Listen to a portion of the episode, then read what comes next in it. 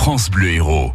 Bonjour Clément Le Marchand. Bonjour Pascal. Vous êtes chiroptérologue, c'est-à-dire que vous vous intéressez à la chauve-souris. Et Eh oui, on étudie les chauves-souris, tout à fait. Alors celles-ci, en ce moment, elles sont, quoi, elles sont en hibernation? Tout à fait. Le mois de janvier, c'est la période où il y a plus de suivi d'hibernation. Donc les chauves-souris hibernent. C'est-à-dire qu'elles vont entrer en léthargie profonde.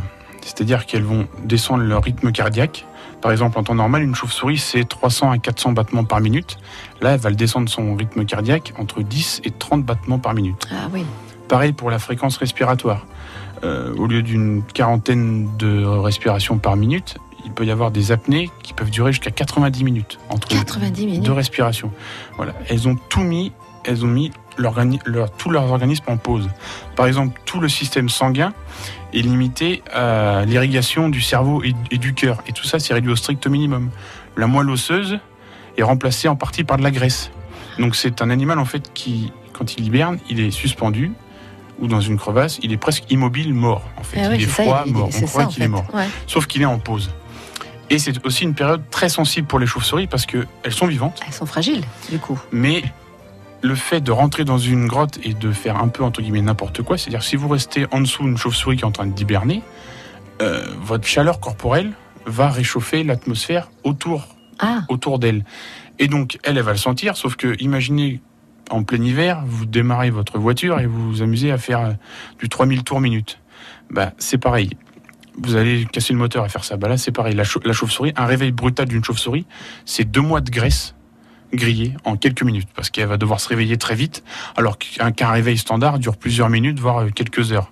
Pour passer de, de quelques degrés, parce que du coup, la température corporelle de la chauve-souris descend au niveau de celle de la grotte. Pour remonter à 39 degrés, il faut quand même tout- plusieurs paliers. eh oui, oui. Donc si vous réveillez la chauve-souris d'un coup, elle peut... C'est un voilà, choc. ça- C'est un, choc. c'est un choc, exactement.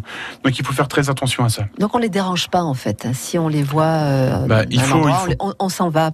Voilà, Ouais. il faut pas rester en dessous. Par exemple, vous avez les, les rhinolophes, quand ils hibernent, ils sont pendus par les pattes comme ça, et généralement, ils peuvent pas, s'ils sont dérangés, ils ne peuvent pas faire autrement que de plier les jambes comme ça. Donc, si vous voyez les chauves-souris qui plient leurs jambes, c'est que là, vous êtes allé trop loin. Si vous les dérangez, il faut, il faut partir.